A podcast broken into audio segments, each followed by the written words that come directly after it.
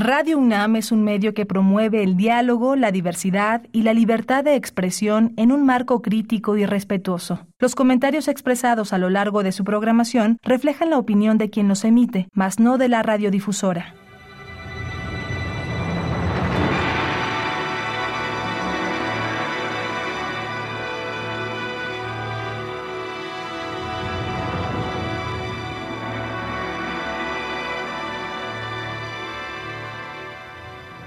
Radio Universidad Nacional Autónoma de México presenta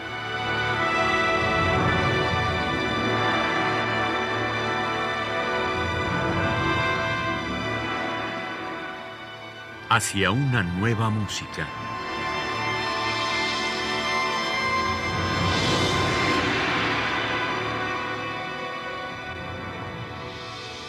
Programa a cargo de Ana Lara.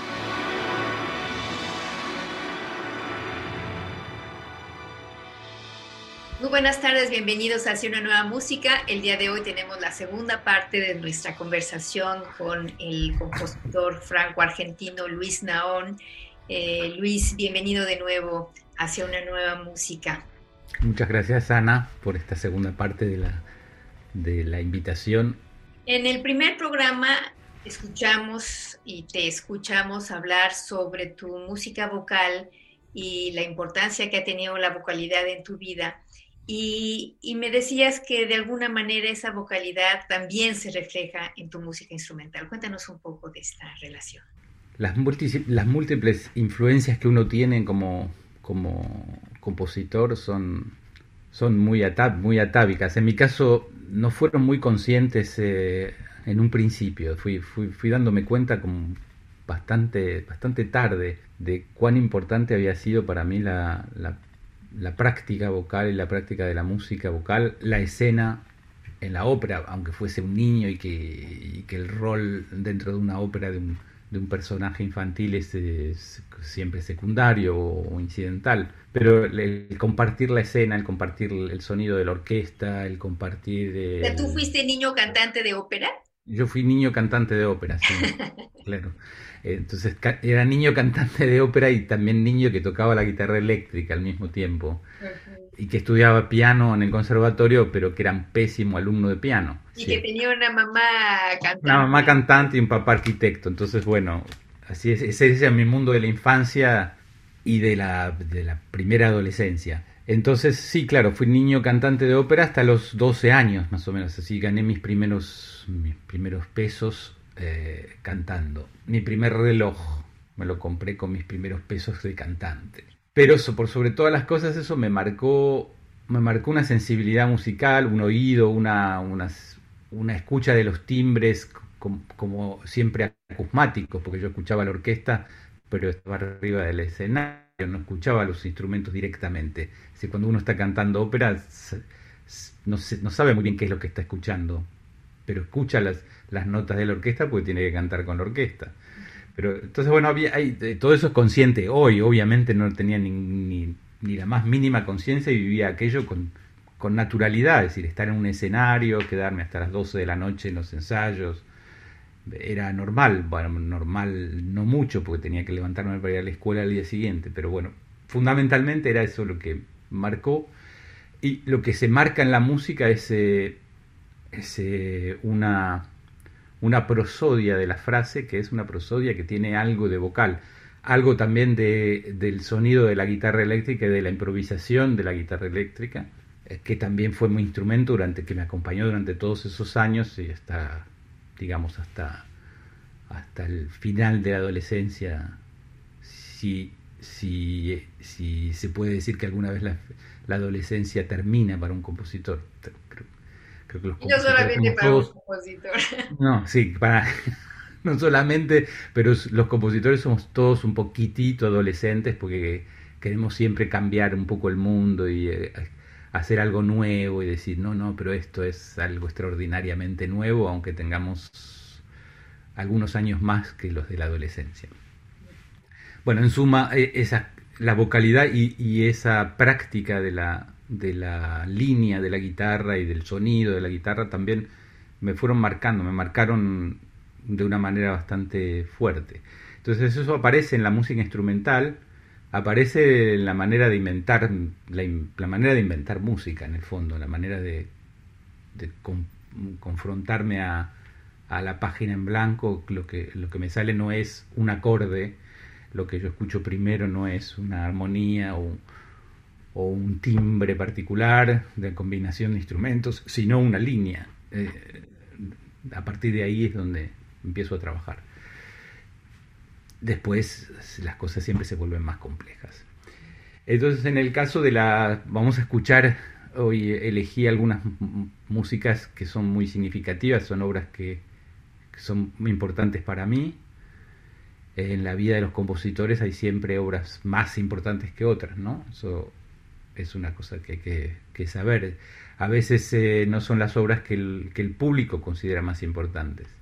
En mi caso, por ejemplo, hay una pieza que se llama Alto Voltango, que es muy, muy tocada, que es para, para vibráfono y saxo, y que es una pieza que para mí fue secundaria en, mi trabajo, pero es la pieza que se toca más, es la pieza que se toca por todos lados. Bueno, será un poco por el título, un poco por la formación, un poco porque tiene una energía interesante y particular, pero es una pieza en el fondo que yo considero un poco más, eh, más espontánea y más, un poco más fácil que otras, que a mí me costaron trabajo, mucho trabajo y que las quiero mucho y que, bueno, el público por ahí las quiere menos, pero eso es otro problema. Eh, en todo caso, estas son obras muy importantes. Speculorum Memoria, eh, que es la primera que vamos a escuchar, es una obra de 1993. Es no es mi primera obra para orquesta, pero sí el primer encargo importante para orquesta que tuve en Francia, eh, para la Orquesta Filarmónica de Radio France. Y es una obra en la cual eh, trabajé mucho, mucho y muy arduamente las cuestiones del espacio, las cuestiones de, la,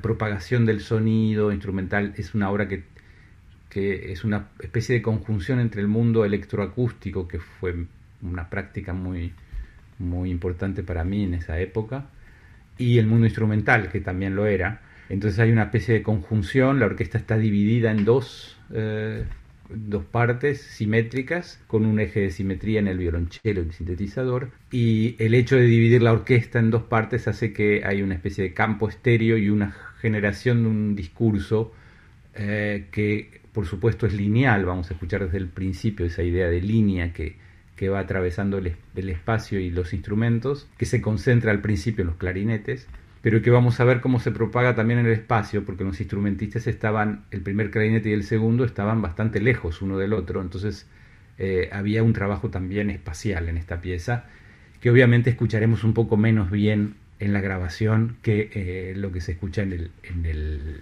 en la realidad acústica cuando la orquesta está presente. Bueno, pues vamos a escuchar de Luis Naón Speculorum Memoria, una obra para orquesta en la interpretación de la Orquesta Filarmónica de Radio France y la dirección de Laurent Cugnot.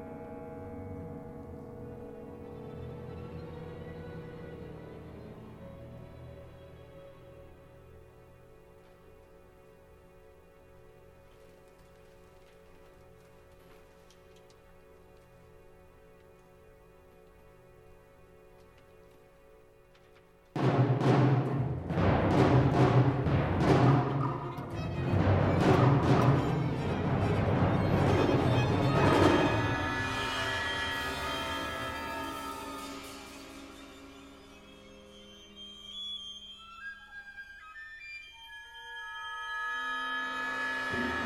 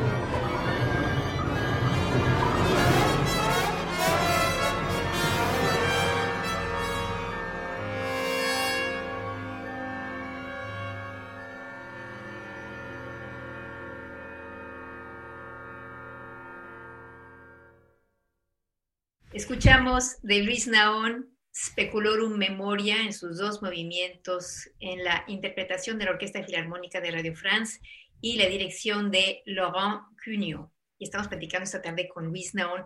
Luis, escuchando tu música orquestal, una de las cosas que más me llamó la atención es la energía que tiene que tienen todas estas obras, el virtuosismo que exiges también de, parte de los, de los músicos. Hay, sobre todo lo que yo siento es eso, es energía, ¿no? Mm. ¿Es verdad? Sí, es, sí, es verdad, sí, es verdad que, son obras que son muy demandantes, muy, muy, muy densas, tienen una gran densidad y una gran, sí, una, gran cantidad de, de átomos en movimiento, ¿no?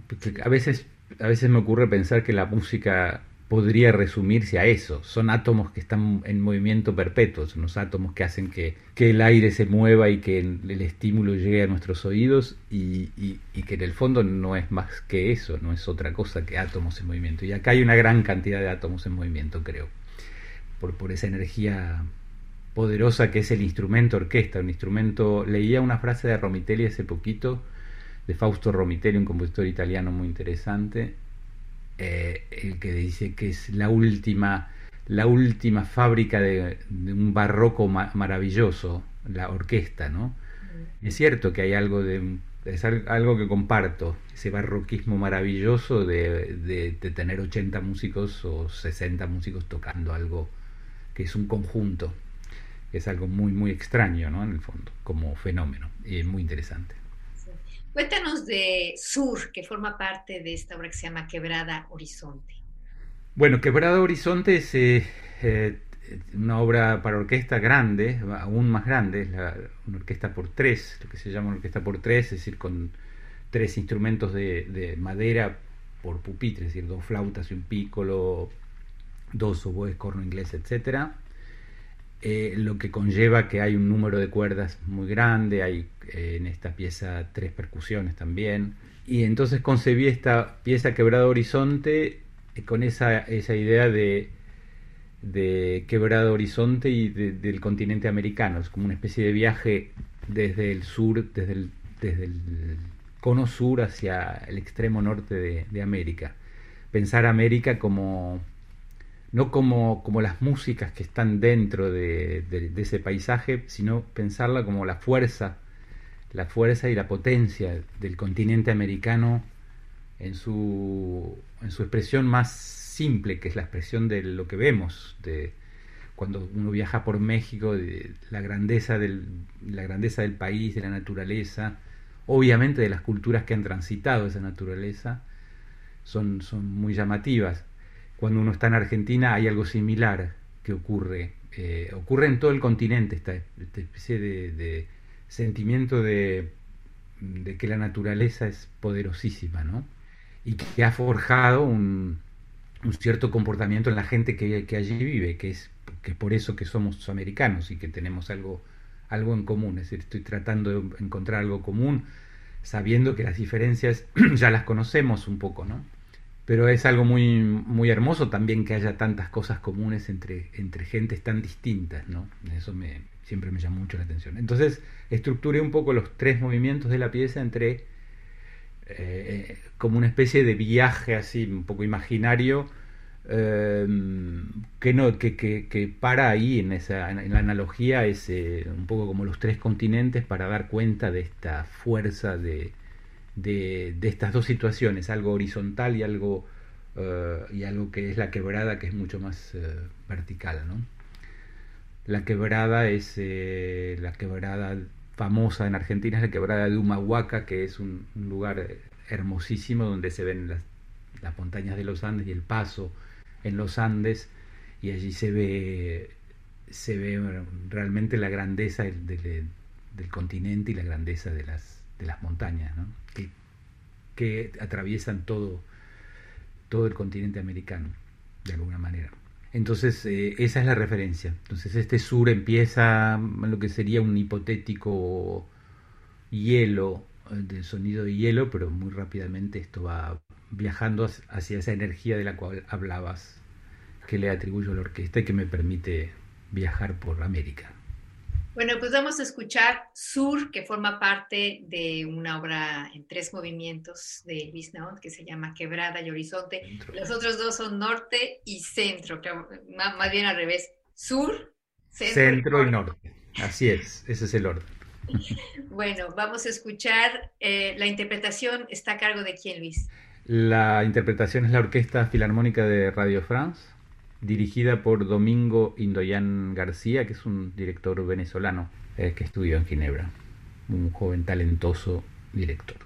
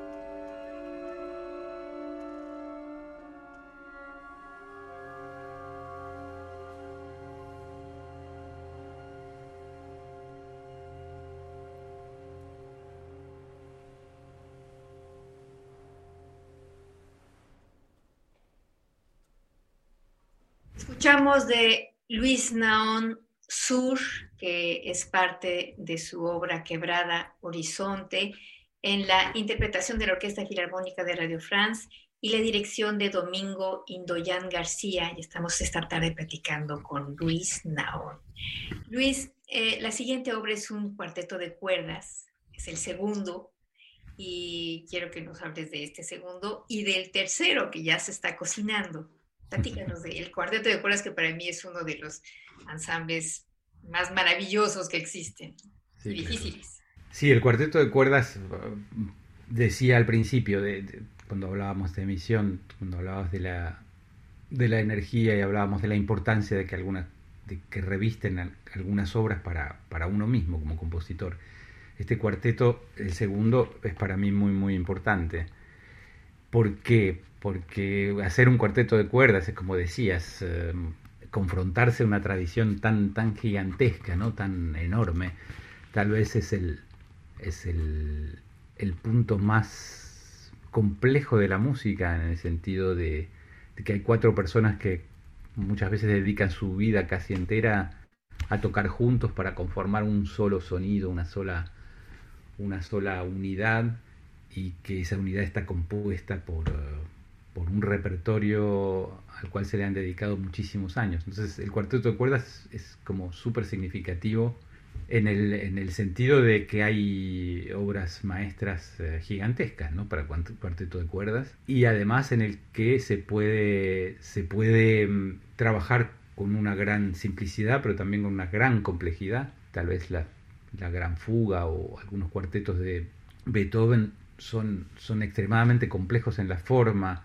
es la música tal vez más rica o más eh, explorativa que hay, ¿no? El cuarteto de cuerdas. Sin hablar ya de la cantidad de cuartetos contemporáneos que hay, que son enormes. Entonces, confrontarse a un cuarteto de cuerdas es siempre algo como muy, muy potente, muy, muy interesante. Entonces, este cuarteto, este cuarteto segundo, el primero es una especie de tentativa que hice muy joven y que creo que quedará más o menos como una especie de cuarteto que quedará en un cajón para siempre. Es un cuarteto chico, corto, con casi en la época en que más o menos nos conocimos nosotros, Ana, hace muchos años, en la época del tango del desamparo y todo eso. Exacto, exacto. El eh, cuarteto de cuerdas.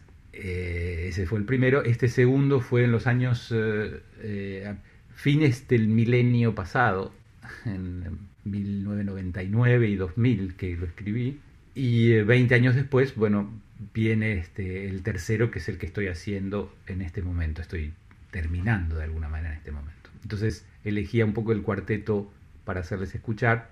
Primero porque es una obra que, realmente quiero mucho y mm, en la cual también hay, está la posibilidad de escuchar también armónicamente ciertas, ciertas exploraciones que, que se, pueden, se pueden oír y se pueden identificar de una manera más, más clara, más, más precisa. Y, eh, y también para, para introducir a la nueva obra que estoy haciendo. Entonces este cuarteto, se, el número 2, se compone de cinco movimientos. Em, un primer movimiento que no vamos a escuchar, que bueno, los invito a, escuchar en la, en la, página, si quieren hacerlo, en el cual ya se, se explayan los mismos intervalos que, que, y las mismas notas que van a conformar también este segundo, el tercero y el cuarto, y también el quinto. Es decir, todo está compuesto a partir de una, una tercera menor que es re fa, es un poco técnico pero vale la pena, vale la pena explayarlo, y cuando uno tiene una tercera menor, es decir, un intervalo, puede ser un espacio, es un espacio en la cuerda, es un espacio eh, que existe físicamente, que, es muy identificable al oído, y cuando uno toca un violín o una viola, en general pone los dedos para, dentro de una tercera menor, que serían estos dos dedos, poner el, dedo intermedio en un tono y un semitono o un semitono y un tono. Y lo que hago yo es poner el dedo en el medio y ponerlo en un cuarto de tono. Entonces hay, hay una armonía que se genera que es relativamente fácil de hacer en los instrumentos. Hay que tener un poco de práctica, pero no es extremadamente difícil y que genera un, timbre que, cambia totalmente el modo de funcionamiento del cuarteto porque el microintervalo aparece como, como algo más fundador. Digo esto porque empieza este segundo movimiento con un re y un mi bemol un poco alto y se escuchan realmente muy bien todos estos intervalos. Entonces no se trata únicamente de armonía, se trata de movimiento. En realidad eh, el cuarteto de cuerdas número 2 eh, tiene que ver con las diferencias de los movimientos, no de los movimientos musicales en el 1, 2, 3, 4, 5, sino del, eh, el, movimiento del arco y de la cuerda, el movimiento de la cuerda en sí, el movimiento de la mano, el movimiento de la música con respecto a esos movimientos físicos, gestos físicos de los instrumentistas. Hay mucho de esto en este cuarteto. En el, en el segundo el tiempo parece casi estático. En el tercero el movimiento se frena casi del todo. Al frenar el movimiento del arco se produce ruido y ese ruido está totalmente integrado dentro de la música. Eh, en el cuarto movimiento que vamos a escuchar eh, hay como una especie de gesto un poco más clásico y un trabajo sobre el fugato y sobre eh, la contracción y la dilatación de, los, de las métricas. Entonces se va generando como una especie de música extremadamente rítmica, es como un, es como un esquerzo, como un juego típico de, de los cuartetos de cuerda de Bartok, por ejemplo. Así que tiene mucho de tradición, como todo cuarteto, y tiene también una especie de innovación dentro, de, dentro del lenguaje en sí. Vamos a escuchar el cuarteto de cuerdas número 2 de Luis Naón. Escucharemos tres de sus cinco movimientos, el segundo, el tercero y el cuarto. La interpretación está a cargo del cuarteto del ensemble Deuxième Deuxième, que está integrado por Alexis Galperin, Marie Charvet en los violines, Claire Merlet en la viola y David Simpson en el cello.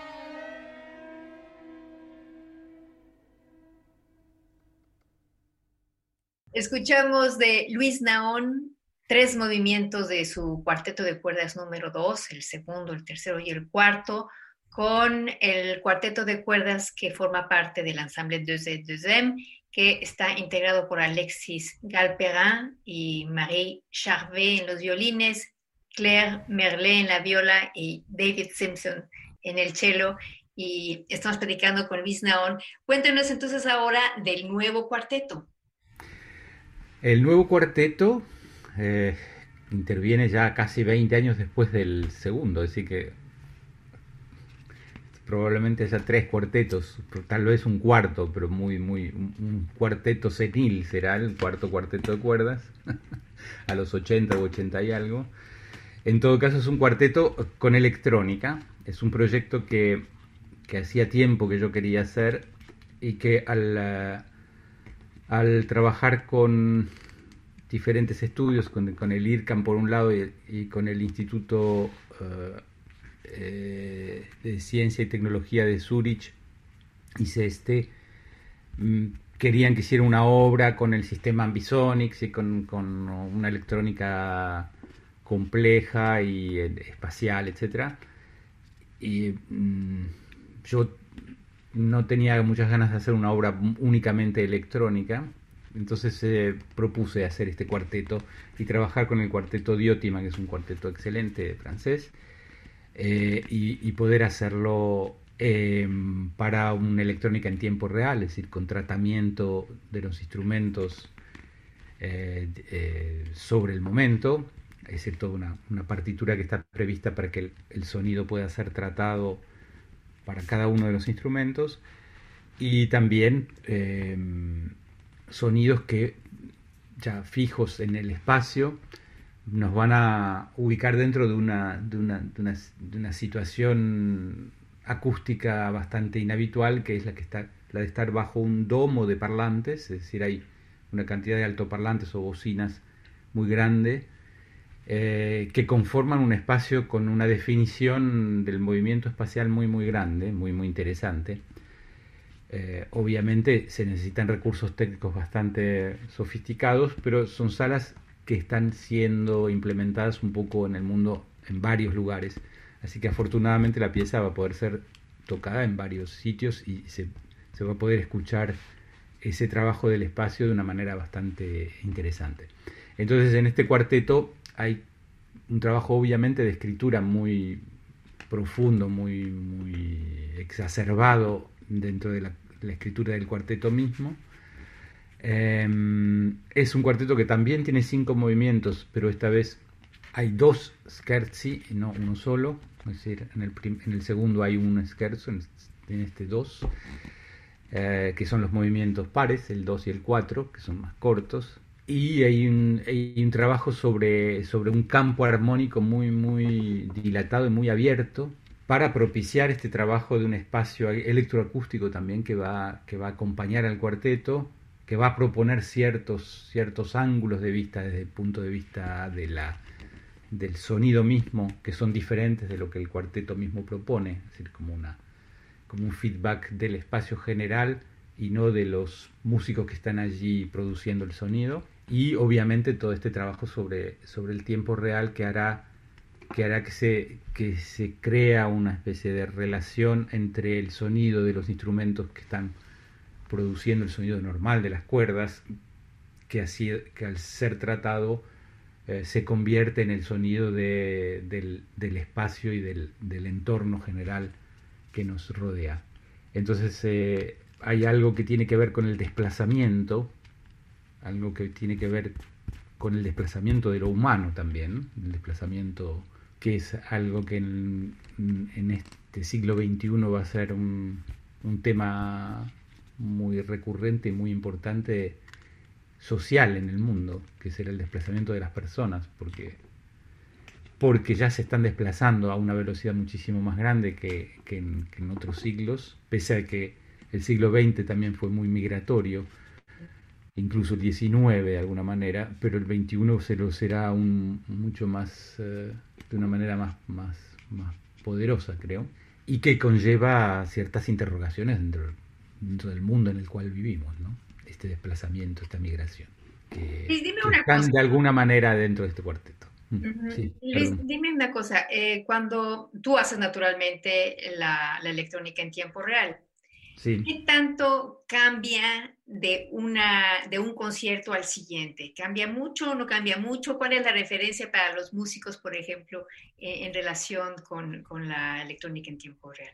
El cambio, bueno, hay, hay, diferentes sistemas, ¿no? Por supuesto, hay diferentes maneras de abordar la, la cosa. Hay una que es muy eh, matemática, es decir, cuando el instrumentista toca algo, hay que lograr que el resultado del tratamiento sea tal o cual, es decir, eh, muy, muy específicamente dado y que, tiene que funcionar de una manera casi matemática. Y hay una manera también de hacer una electrónica que es, que es más mi manera de hacerlo, en, el cual eh, hay una posibilidad de que, de que el tratamiento no sea exactamente igual de, de, una vez a la siguiente, incluso cuando se está ensayando la obra, no, no ya de una sala a la siguiente, sino de una ejecución a la, aquella que tiene lugar entre la general y el, entre el, ensayo general y el concierto. Es que puede haber cosas que varían, pero hay algunas que son invariables. por eso es que a mí me gusta considerar eh, la cuestión del tiempo real como algo muy, muy vivo, muy orgánico, que tiene que ver con el instrumento, en el, en el momento en el que se produce, y algo ya más fijo, que es eh, que, que, yo lo preveo en el estudio, que lo escucho, que lo trabajo de una manera muy, muy, muy precisa, para que el público lo reciba exactamente como yo lo escucho. Entonces, hay una parte fija que será siempre así y una parte móvil que será la del cuarteto interpretando y la del cuarteto tratado por el sistema. Es decir, hay siempre algunas diferencias para responder realmente a tu pregunta. Eh, por lo menos en mi caso. Luis, eh, ya se nos acabó el tiempo. Comparte con nuestros radioescuchas, por favor, tu página donde pueden escuchar tu obra, seguir lo que estás haciendo. Sí, con muchísimo gusto. Em, la página es muy simple, www.luisnaon.com. Allí se llega con un Luis Naun sin puntos, sin guiones en el medio, se llega a mi página. Y ahí tendrán mucha más información sobre la obra y sobre lo que se está haciendo. Pues muchísimas gracias, querido Luis, por esta segunda plática y sobre todo por compartir tu fantástica música con nosotros. Espero que, podamos hacerlo pronto con tu nuevo cuarteto. Con mucho gusto. Será, será como, como, será como la, el valor de, de la, tercera, la tercera vuelta y, y como será un cuarteto de unos 27 minutos, así que va a ser justo para hacer una emisión. Perfecto. Y bueno, pues gracias Luis y gracias a ustedes por habernos acompañado. En la producción estuvo Alejandra Gómez, yo soy Ana Lara y los invitamos la próxima semana a una emisión más de Hacia una nueva música. Muy buenas tardes.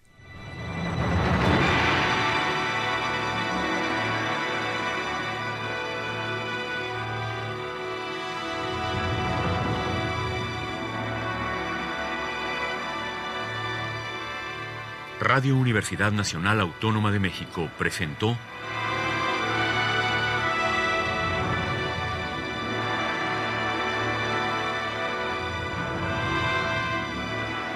Hacia una nueva música.